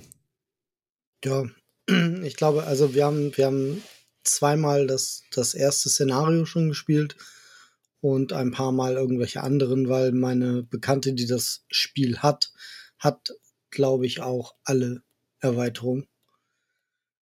Ähm, ich glaube tatsächlich, dass man sehr viele Stunden Spielspaß mit dem Grundspiel schon haben kann. Aber ich bin zum Beispiel jemand, ich würde gerne jeden erhältlichen Ermittler spielen können. Und deswegen, also wenn ich das Spiel haben würde, dann würde ich auch alles dafür haben. Bin ich sicher. Ich wollte gerade sagen, es ist auf jeden Fall ähm, wieder so dieser, dieser Sammelaspekt. Ne? Also ich glaube, brauchen tust du die nicht alle. Aber ähnlich wie bei vielen anderen Spielen, wenn man, wenn man einmal Fan ist äh, und dann vielleicht halt auch so Brettspiel bekloppt wie wir, dann sagt man irgendwann, ach komm, ich will da jetzt auch alles von haben. Ne, das ist ja, das, also ich glaube, bin da bei Patrick, also ich glaube, du brauchst nicht alles. Ähm, man kann so viele Stunden Spielspaß äh, mit den Szenarios haben, die im Grundspiel sind. Klar, wenn man jetzt wirklich sagt, wir machen jetzt eine Gruppe und wir wollen jetzt das äh, durchzocken äh, jede Woche, dann wird es natürlich auch mehr Story erleben und dann macht es natürlich Sinn, das irgendwann zu tun. Aber Gut, wenn man klar. das so locker spielt und immer wieder mit wechselnden Leuten, dann bist du mit dem Grundspiel schon wirklich äh, ja gut bedient, sag ich mal. Cool, cool. Ja, dann brauchen wir da ja auch gar nicht weiter über die Erweiterungen reden, sondern können zu den Sachen kommen, wenn jemand keinen Bock auf Cthulhu haben sollte ähm, was, was können wir denn da empfehlen? Komm, Patrick, sag es. Um, ähm, okay. Der Olli okay. wartet drauf. Ich, ich sage jetzt, ich traue mich, Olli, Karak. Yes. also überhaupt gar nicht, ne? Weil, also immersiv null oder so. Oder du spielst einfach mit den falschen Leuten, Lars. Das ist mega immersiv. Ja. Es ist ein kranker Dungeon Crawler einfach. Genau, es ist ein One-Shot-Dungeon Crawler, es ist nicht kooperativ, man kann einfach Spaß haben. Was meinst du, wenn ich das mit den Kids spiele hier, dann ist irgendwie ein Kumpel jetzt war wieder zu Hause und dann, oh, jetzt, was spielen wir ja, Karak und dann holst du das raus und der war total drin, der Kumpel von meinem Sohn. Auch so geil, ich laufe jetzt rum, jetzt mal steht platt. Jetzt habe ich so eine Axt gefunden, der Wahnsinn. Das ist der, das ist der Knaller. Also äh, klar, ja, für, ist, für dich nicht, Lars, aber. Kein schlechtes Spiel. Ich habe selber auch gespielt und ich hatte Spaß dabei. Ähm, aber es ist halt, ich finde, das ist nicht vergleichbar. Nur weil es irgendwie ein Dungeon Crawler ist, was ich zum Beispiel eben, weil es nur One-Shots sind, ähm, ja, das ist dann so ein halber Dungeon Crawler für mich. Für mich sind Dungeon Crawler eher so Kampagnenspieler. Aber gut, nur, nur, da hat Arcadia Quest hat mehr Story als Charakter. Ja, das auf jeden Fall. Ja, es hat gar keine, also nicht, nicht so richtig ja, Story, ne? Also eigentlich und, gar nicht, aber und ich darum halt geht es ja auch nicht bei Charakter. Nee, aber bei Mansions of Madness, also Willen des Wahnsinns, das hat ja einen riesen Story-Anteil. Deswegen finde ich, äh, Karak als Alternative nicht so passend. Aber ich glaube, Patrick wollte eigentlich auch was anderes sagen, oder? Ich wollte eigentlich was anderes sagen, ja. Karak 2. jetzt mit okay, Story. Jetzt bin ich bei dir. Äh, ich wollte Betrayal at the House on the Hill, das Spiel mit dem verrücktesten Namen nennen. Ähm, ein Dungeon Crawler im Horror-Setting, hello. Ähm, ein semi-kooperatives äh, Horror-Dungeon-Crawler-Spiel. Ähm, wir haben eine sehr, sehr schmale Box und sau viel Spiel, weil in jeder Runde ist irgendeiner, der uns am Ende betrügen wird und äh, töten will. Jeder, wir haben in jeder Session eine andere Aufgabe, die wir lösen müssen. Und ähm, ja, es ist für sehr, sehr gute Betrüger ein äh, sehr, sehr äh, verzweifelnder Moment für seine Spieler, wenn auf einmal rauskommt, haha, es ist eigentlich nicht so, wie du denkst. Und alle Spieler spielen nur für den, der betrügt. Das ist äh, sehr, sehr witzig teilweise. Also. Großartiges Spiel. Sehr, sehr großartig. Da kann ja. ich auch die Legacy-Variante tatsächlich sehr empfehlen. Äh, nur nicht mit meiner Spielgruppe, weil ähm, ich Ja, ich war bei jeder einzelnen Session dabei und dann wollten wir uns treffen, noch vor einer D&D-Session das Finale spielen. Und dann ist mein Zug leider zu spät gekommen und da haben sich diese Frechdachse gedacht, komm, spielen wir das Finale einfach ohne ihn. Scheißegal, den brauchen wir nicht. Richtig Das ist hart. geil. Das Also ist eine neue Gruppe, oder? Spielgruppe mal eben, ne? Das war ganz schön assi. Ohne Scheiß, Jungs, ey. Das Das geht, geht gar nicht. nicht. Ich weine Schlechte heute Form, noch. schlechte ja. Form. ja, es ist, wie es ist. Äh, das Positive ist, ich kann es nochmal spielen, weil ich nicht weiß, wie es ausgeht. Ja, okay. Das heißt ja nochmal spielen, überhaupt mal spielen. Ähm, naja, es sind ja schon zehn, ich weiß gar nicht, wie viele Kapitel es sind. Also es, man hat ja schon einige Zeit reingesteckt. Es ist ja nur das, Ah, okay. die letzte Session dann dazu. Ah, okay. Bei der Genau. Legacy-Variante. Bei der ne? Legacy-Variante, genau. Genau. Bei der normalen Variante ist es genau wie bei Willen des Wahnsinns. Das, das Haus, in das du gehst, baut sich jedes Mal anders auf. Und auch dadurch, dass du wie bei Karak, das ist immer wieder bei Karak, zufällig äh, weitere äh, Räume einfach da dran legst, äh, baut sich das auch komplett anders. Ah, Auch okay. die Legacy-Variante hat tatsächlich immer einen anderen Aufbau. Ja, okay. Mhm. Genau. Cool. Ja, das werde ich mir wahrscheinlich irgendwann auch mal zulegen müssen, weil wir, also dieses Grundspiel, das haben wir halt gespielt und wir fanden es halt alle geil. Wir haben es halt jetzt nur zu dritt gespielt einmal und fanden von der ersten Partie mit Regel erklären und allem drum und dran waren wir schon so begeistert. Äh, alleine wenn du dann diese Bücher kriegst und dann schickst du den äh, Verräter dann raus, dann muss der in seinem Büchlein nachlesen, was seine Aufgabe ist und die anderen Spieler lesen dann in ihrem Buch, was ihre Aufgabe ist und dann kommst du wieder zusammen und dann entsteht so diese kurze Ruhe am Tisch. So, und jetzt? das ist großartig. Okay, klingt gut. Ähm, pass auf, dann würde ich äh, Herr der Ringe, Reise durch Mittelerde, ins, äh, ins, äh, äh, in den Ring werfen. So, äh, das hatten wir eben schon mal angesprochen. Das ist äh, drei Jahre danach gekommen und basiert im Grunde auf derselben App. Ist eine Weiterentwicklung dieser App-Steuerung. Ähm, auch kooperativ, aber eine Kampagne, die da durchgespielt wird ja, fehlt halt ganz dieses Horror-Setting natürlich. Ne? Und es gibt auch keine Würfel, man macht die Proben da mit Karten, was ich persönlich ganz cool finde. Äh, ja, ich mag es gerne. Wir haben es zwar noch gar nicht ganz durchgespielt, aber äh, durch die App kann man auch relativ schnell da wieder reinkommen. Das ist ganz cool. Also ist anders als bei irgendwelchen anderen Kampagnen-Spielen, wo man sehr viel aufbauen muss, kannst jederzeit dann nochmal ähm, äh, noch zocken. Ähm, ja, es gibt ja viele, die sagen, das ist gar nicht so richtig immersiv, äh, Herr der Ringe. Stö- Würde ich auch sagen, stört mich aber nicht. Es, äh, ja, es spielt irgendwie im Herr der Ringe-Universum. Man nimmt die Charaktere, die man so kennt, und erlebt da halt irgendeinen Kram. Ich glaube, für das, äh, für die komplette Immersion Herr der Ringe muss man eben den Ringkrieg spielen. Äh, das kommt dann hoffentlich dieses Jahr noch. Sonst Und außerdem- Essen wieder geben. Und, und außerdem fehlt Gandalf in der Grundbox, was eine absolute Frechheit ist, nur um den dann später in der riesigen Erweiterung zu bringen, die genau das gleiche wie das Grundspiel kostet. Ich hasse euch dafür. Genau, es ist ja auch das ist von FFG und die haben das ja schon ganz gut raus, wie das funktioniert. Wenigstens war Gimli dabei. Ja, wenigstens das. Ne?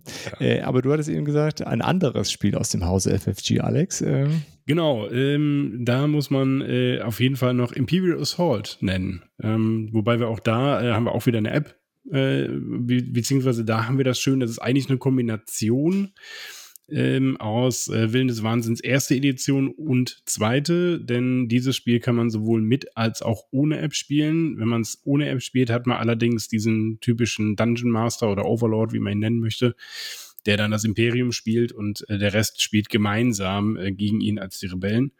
Äh, aber auch Dungeon Crawler, ähm, die App, äh, wenn man es, also ich habe es bisher nur solo gespielt, äh, leider. Ich freue mich schon riesig, wenn ich in 24 Jahren alle Miniaturen angemalt habe und es dann mit meiner vielleicht dann noch vorhandenen Spielegruppe spielen kann. Ähm, aber im Solo-Modus ist es auch die App, äh, die dann den Aufbau äh, bestimmt, äh, wo welche Marker hinkommen und ähm, ja, also eigentlich äh, ähnliches Prinzip, natürlich auch ohne Horror, sondern mit Star Wars. Aber äh, ja, also vom, vom Spielprinzip her ähm, sehr ähnlich. Auch mit, mit Würfelproben. Und da ist es aber so, auch die Legacy-Elemente, also die Helden entwickeln sich weiter, bekommen mehr äh, Gegenstände und sowas. Und ja. Lars, was nennst du denn? Kann man kurz, ähm, bevor du es sagst, ihr könnt ja kurz äh, abwetten, was der Lars jetzt sagen wird. Ich nehme noch Einsätze an. Genau. Jetzt ist es zu Ende. Ja, bitte Lars. Ja, ich nehme das Arkham Horror Kartenspiel natürlich. Nein. Da oh. fällt mir, mir fällt einfach so alternativ, ne? Das ist eben das Ding. Ähm, wenn ich nicht angefangen hätte mit dem Abend Kartenspiel und das eben auch wieder so davon so ziemlich alles irgendwie anzuschaffen ähm, und wenn Willen des Wahnsinns noch nicht in meinem, in meinem Spielerkreis vorhanden gewesen wäre, dann hätte ich das halt genommen. Also dann, dann würde ich es besitzen. Und da bin ich halt jetzt, was heißt drumherum gekommen, aber ich habe, ich sehe den Sinn nicht, beides zu haben. Und deswegen habe ich mich dann für das Kartenspiel entschieden. Ähm, da kann man auch jedes Szenario als One-Shot spielen. Äh, oder eben als Kampagne. Die Helden entwickeln sich ein bisschen weiter. Man kann diese Decks verbessern mit Erfahrungspunkten. Die Helden selber allerdings nicht. Ähm und ich liebe einfach dieses Universum. Ich mag diese Helden und ja, also für mich ist das genau das Spiel, was ich haben will, äh, wenn ich, wenn ich Willen des Wahnsinns nicht habe. Cool. Würdest du eigentlich sagen, es ist noch immersiver und noch mehr Story bei ja. Arkham Horror, dem Kartenspiel? Ja, ja. Weil die App reißt das zwar auch an und sowas und, und man hat diese Geschichte, aber bei dem Kartenspiel ähm, ist es doch, also da hast du vorher so ein Heft, was du dir vor, wo, wo eine ganze Geschichte drin ist und dadurch, dass es Kampagne ist und diese Sachen aufeinander aufbauen und dann eben auch äh, oft entscheidend ist, wie du das vorhergegangene Szenario abgeschlossen hast, verändert sich dann oft auch die Handlung des darauf folgenden und so. Also das zieht einen schon noch mehr rein, finde ich. Plus, dass ich es oft oder dass ich es eigentlich immer solo spiele ähm, und dann hat man halt keinen, der irgendwie zwischendurch mal den Stuhl zurechtrücken muss oder auf Klo geht oder man auf den warten muss oder sowas. Und, und da gibt es eben weniger Störungen, die die Stimmung irgendwie kaputt machen oder so. Okay, verstehe. Sehr schön. Okay, wenn man dann wieder so ein bisschen weniger Story, mehr One-Shot oder mehr, äh, mehr Action, dann gibt es ja noch hier dieses Cthulhu äh, äh, Made My Day oder im Original Death May Die. Grüße ähm, an Michi. genau. Ähm, hat das einer von euch schon mal gespielt? Nein.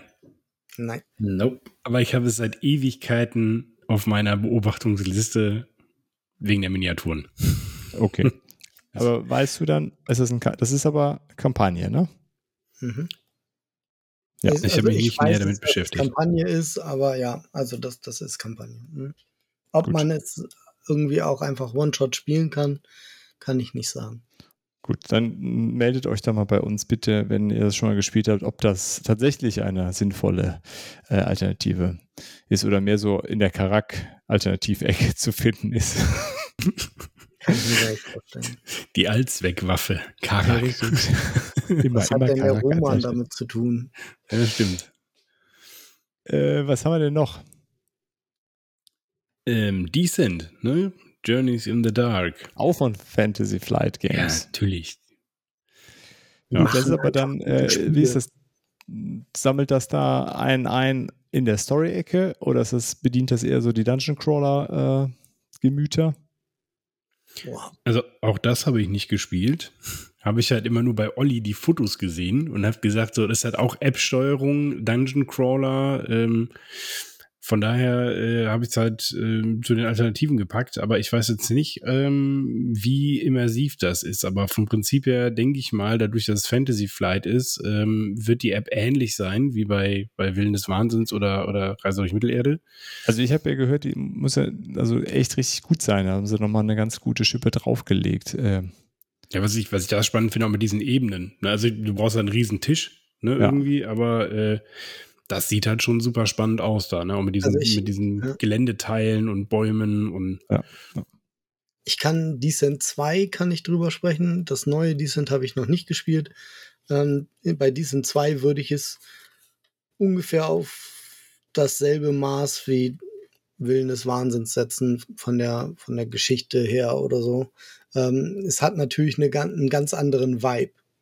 Ne, da, da ist es halt so, ihr seid hier die Helden und ihr geht jetzt hier mal los und befreit die Prinzessin und alle, dann ähm, hat man wie bei Gloomhaven zum Beispiel auch so eine Wegesbegegnung irgendwie. Ähm, und auch diese Wegebegegnungen können sich im weiteren Spielverlauf auswirken. Ähm, ja, da hilft man jemandem und zwei, zwei Spielabende später ist man in einer Notsituation und dann kommt derjenige zurück und hilft einem oder sowas. Ähm, plus eben, ja, also was so die App vermittelt, würde ich sagen, ist es ungefähr genauso, nur eben anderer Vibe. Okay, aber das ist doch dann eigentlich eine, eine richtig gute Alternative für Leute, die sagen, das mit diesem Cthulhu kein Bock, ich hätte aber gern einen coolen Dungeon Crawler mit einer schönen Geschichte, dann diesen zwei. Ja, Decent ist auf jeden Fall, es ist eher so ein Klopper als ähm, und, und Willen des Wahnsinns ist da ein richtiges Detektivspiel gegen. Ne? Ah, okay. Theoretisch müssen wir ja auch äh, Gloomhaven sagen. Ich habe ja Gloomhaven, äh, Willen des Wahnsinns Alternative zu Gloomhaven genannt. Ähm, Dann nennen wir der Vollständigkeit halber genau. auch hier Gloomhaven als Alternative zu äh, Willen des Wahnsinns. Sehr gut. Haben wir sonst noch irgendwas an äh, Alternativen, die wir vergessen haben? Ja, generell diese ganzen Cthulhu-Spiele halt Elders, äh, Eldritch Sign und äh, was weiß ich, wie sie alle heißen. Ich überlege halt gerade, ob, ob man Massive, Massive Darkness in dem Bereich dann noch mit rein nennen kann. Das ist halt auch ein Dungeon Crawler. Hast du ähnlich wie bei Zombicide so einzelne Missionen. Ähm, allerdings levelst du da halt während des Szenarios dich halt auf. Ne, das ist so ein bisschen eine andere Mechanik, aber vom Prinzip her ist es halt auch, ähm, ja, könnt, könnte, könnte noch reinpassen. Würde ich jetzt mal so sagen. Oh, cool. Okay, gut. Ihr könnt ja gerne nochmal dann schreiben äh, oder uns irgendwas schicken, was wir noch vergessen haben, wo ihr sagt, das ist auf jeden Fall eine super Alternative. Aber das ist ein Cthulhu-Spiel, was wir noch hätten nennen sollen. Äh, aber ansonsten machen wir da erstmal einen Haken dran an das Thema Alternativen. Ja, und dann, völlig un ungewohnt, mal wieder eine kurze Folge. Wobei, wobei eine Sache habe ich noch. Ja. Bevor, bevor wir zur Autofrage kommen, wir haben nämlich eine Sache vergessen.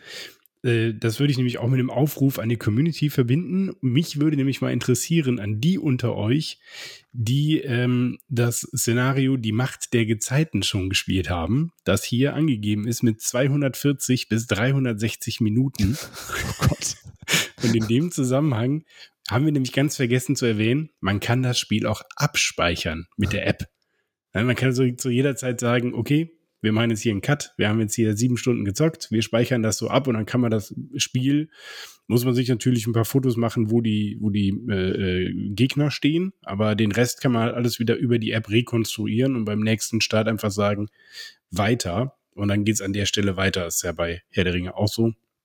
Aber das würde mich mal wirklich äh, interessieren, wer dieses Szenario schon mal gespielt hat und wie lange ihr dafür gebraucht habt. Ähm, ich weiß, dass die, äh, dass der Max von der Boardgame Bravery äh, an der Stelle liebe Grüße ähm, großer Fan dieses Spiels ist oder ich glaube beide auch große Fans sind und da würde mich mal echt interessieren. Die haben das bestimmt schon gespielt. Wie lange das gedauert hat. Weil 360 Minuten für so ein One-Shot-Ding. Äh, das ist schon ordentlich. Ja, wo wir vorher gesagt haben, für 90 brauchen wir drei. naja. Das ist spannend werden. So viel. Krass. Also wenn Stunden. das verdoppelt wird, dann ist man halt den. Ja, ich, hm, dann schreibt also, uns da, mal. Da bist du schon gespannt. bei Twilight Imperium. Ja, ja.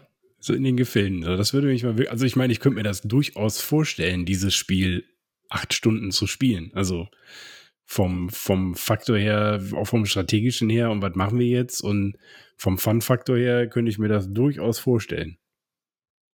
Gut, da muss man nur wissen, worauf, also darf man halt nicht zu spät an anfangen. Vielleicht, vielleicht nehmen wir das mal mit und dann äh, beim nächsten Brettspielwochenende. Ja, das ist doch eine gute Idee. Sehr gucken, schön. Gucken wir mal, zocken wir das mal durch.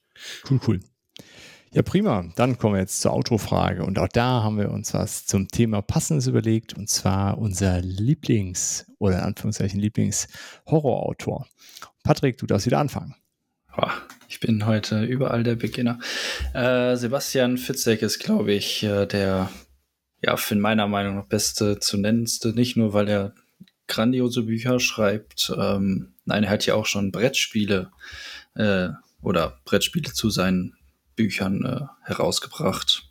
Beziehungsweise nicht er selbst, aber genau. Es gibt Brettspiele, die auf seine Geschichten basieren. Wer, wer sollte dann erwähnt werden, wenn nicht er? Gute Sache. Lars, bei dir? Äh, ne, mach mal Alex eben. Erstmal der Alex. Ja, ich ähm, bin eigentlich gar kein äh, Horrorbuchleser. Ähm, von daher muss ich da wirklich ganz weit in meine Jugend äh, zurückgehen. Und da äh, wäre Helmut Relegard alias Jason Dark äh, auf jeden Fall mein absoluter Lieblings- äh, ähm, Autor. Der hat nämlich die ganzen Geisterjäger John Sinclair Bücher äh, äh, geschrieben, die damals hier so am Kiosk neben der bunten standen. und die ich als kleiner Junge oder als äh, äh früh pubertierender äh, dann aufgrund der Cover sofort gekauft habe. Äh, und dann die Geschichten waren also ich glaube, ich müsste mir heute nochmal so ein Ding holen, um dann wahrscheinlich festzustellen, oh Gott, das kannst du heute gar nicht mehr lesen. Aber damals war das, ich habe die Dinger wirklich gefressen. Also ich mhm. glaube, ich habe locker 10, 15 von den Dingern gelesen. Ja, kann, also äh, habe ich ausprobiert. Ähm, ich habe Patienten gehabt, mit denen ähm, haben wir das, haben wir tatsächlich John Sinclair gelesen, äh, weil denen das auch gefallen hat und weil das halt einfache Texte sind und es sind wirklich sehr einfache Texte und da manchmal als Jugendlicher sind mir diese wirklich unangenehmen Charakterzüge von John Sinclair zum Beispiel auch gar nicht aufgefallen. Dasselbe kann ich über Leute wie Old Shatterhand sagen oder so. Das ist, kannst du heute. Ganz schwieriges Thema gerade. Kannst du nicht mehr nehmen. Ähm, mein, mein favorisierter äh, Horrorautor. Also ich habe eigentlich auch mit Horror gar nichts zu tun. Ich kenne noch, außer Lovecraft, kenne ich noch Stephen King. Ähm, von dem, ja, das, das ist nicht so richtig meins. Lovecraft finde ich gut und der hatte ja so eine Bubble von Autoren, die eben auch so seine, seinen Mythos mitgeschrieben haben, indem sie eben Dinge ähm, dazu erfunden haben, die er dann übernommen hat, oder dass sie Dinge, die er erfunden hat, in ihre Geschichten eingebaut haben. Und da ist eben auch zum Beispiel der Robert W. Chambers mit bei, aber auch, und das ist mir jetzt gerade wieder aufgefallen, äh, der Robert E. Howard. Und Robert E. Howard kennt man vielleicht auch, weil das derjenige ist, der Conan erfunden hat. Und ähm, auch in der Conan-Reihe gibt es viele Autoren, die da mitgeschrieben haben und davon waren einige eben auch Brieffreunde von Lovecraft und deswegen kommt auch in dem Conan-Universum kommt so einiges so raus, also die Schlangenmenschen, ähm, die bei Lovecraft eben dem Yick folgen und so halt, also die gibt's da auch und das, das ist alles so ein bisschen äh, mit da drin und der hat aber auch so Horrorgeschichten, wie gesagt, geschrieben und die davon kenne ich einige als Hörbücher. Ähm, ja, GM Factory auf YouTube ist da ein sehr guter Kanal für. Ja, also würde ich den jetzt einfach mal nehmen, auch weil ich die Conan-Bücher sehr gerne gelesen habe. Ja, was soll ich sagen? Ich bin ja auch nicht so der Horror-Experte, aber äh, ich würde äh, Kota Hirano äh, nennen. Der hat ähm, vor allen Dingen ist er bekannt für die Helsing-Mangas, äh, die ich ehrlich gesagt nicht gelesen habe. Ich habe nur sowohl den Anime als auch die OVA geguckt. Ähm, sehr geiles äh, Horror-Setting mit äh, völlig völlig übertrieben. Es ist äh, ähm, ja Helsing ist die äh, protestantische äh, Vereinigung, die nach dem Helsing Vampirjäger benannt ist. Die leben in England. Ihre Gegenspieler sind die Katholiken aus dem äh, Vatikan und dann gibt's noch äh, Vampir-Nazis, die irgendwie versuchen, die Welt ins Chaos zu stürzen. Es spielt aber in der heutigen Zeit, also die Vampir-Nazis haben einfach überlebt. Äh, und ja, und ähm, der, einer der Hauptcharaktere ist Alucard, was. Äh, ich wollte ja. fragen. Und dann war es mir zu peinlich, weil ich dachte, das stimmt vielleicht gar nicht. genau, das ist, äh, und ist rückwärts geschrieben Dracula. Also es ist äh, halt der mächtigste Vampir und der einzig wahre Vampir. Äh, und der ist halt vollständig overpowered äh, und kann halt, da darf halt aber nicht immer alle Kräfte nutzen und seine Chefin erlaubt ihm dann zwischendurch bestimmte Kontrollsiegel zu lösen und dann mehr Kräfte freizumachen. Ähm, ja, den, äh, vor allen Dingen die OVA, die ist äh, etwas neuer als der Anime, der ist äh, schon was älter, so aus Ende der 90er. Der Manga ist auch aus den, aus den 90ern. Aber die OVA, wenn man da Bock drauf hat, äh, extrem blutig, äh, ganz äh, abgefahrener Zeichenstil. Ähm, super geile Musik, so ein bisschen Industrial, äh, total opulente äh, Erfahrung. Wer da so ein bisschen Bock drauf hat, auf jeden Fall eine Empfehlung. Jetzt, wo du es sagst, habe ich mal gegoogelt, äh, habe ich auch schon mal gesehen, aber gar nicht bewusst als Helsing abgespeichert. Ja, das hat man schon mal gesehen. Das ist, äh, früher lief das bei MTV, als die noch cool waren. Ähm, das war einer von den Animes, Daher die bei MTV sein. mitliefen. Äh, genau. Aber lieber die OVA, die ist dann auch in Widescreen und gute Qualität und HD und den ganzen Kram. Witzig. Äh, als ich dachte immer, MTV war cool, als es da noch Musik gab. Ja, das, das war die Zeit, wo es auch noch coole Musik gab bei MTV. Also Okay. ich weiß gar nicht, ob die das in den USA auch hatten, aber hier in Deutschland MTV, die hatten geile Musik, die ganzen Musikvideos und abends lief da einfach, äh, haben die irgendwann angefangen, ganz viel äh, Anime-Kram zu zeigen Ja, ja. oder auch so andere Cartoons, so Erwachsenen-Kram. South Park lief da auch mal, ne? Oder? Das weiß ich nicht. Ja, Wahrscheinlich das schon. war vor, vor der Zeit der Jamba Sparabos, wobei das war eher Viva, ne? Nee, das ist bei MTV auch übergeschwappt. Ja, ach, furchtbar. Gut, gut, lasst uns nicht äh, abschweifen. Ja, Sind alle so alt. jetzt ist es raus. Jetzt sagt der Patrick auch nichts mehr. Und ja, ich habe das auch mitbekommen. Da gab es MTV, da lief Musik im Fernsehen, das ist ja komisch. Mhm. Das Was war lineares Fernsehen. Da musste man einschalten, wenn es lief. Komisch. Verstehen die Leute heute gar nicht mehr, Alex. Nee, mein Sohn versteht das auch. Also er, er versteht das, aber es ist genau, aber es ist ein anderes Thema. Ja, Gab es genau. da schon Ja, Farbe ja. damals, äh, wenn wir schon dabei sind, beim Alter? Gab es da schon Farbe? vor die Augen. gut, gut. Äh, falls wir irgendwas Eklatantes vergessen haben sollten, äh, schreibt uns bitte. Und ansonsten äh, vielen Dank fürs Zuhören und bis bald. Tschüss. Ciao, ciao. Tschüss. Schückels. Vielen Dank fürs Zuhören und schön, dass ihr dabei wart. Wir hören uns hoffentlich bald wieder und bis dahin lasst uns doch einen Kommentar da, schreibt eine E-Mail oder schickt eine Postkarte mit euren Fragen, Wünschen und Anregungen. Gerne bewertet uns auch bei Apple Podcasts. Wir freuen uns über jedes Feedback. Tschüss und bis bald, eure Boardgame Theory.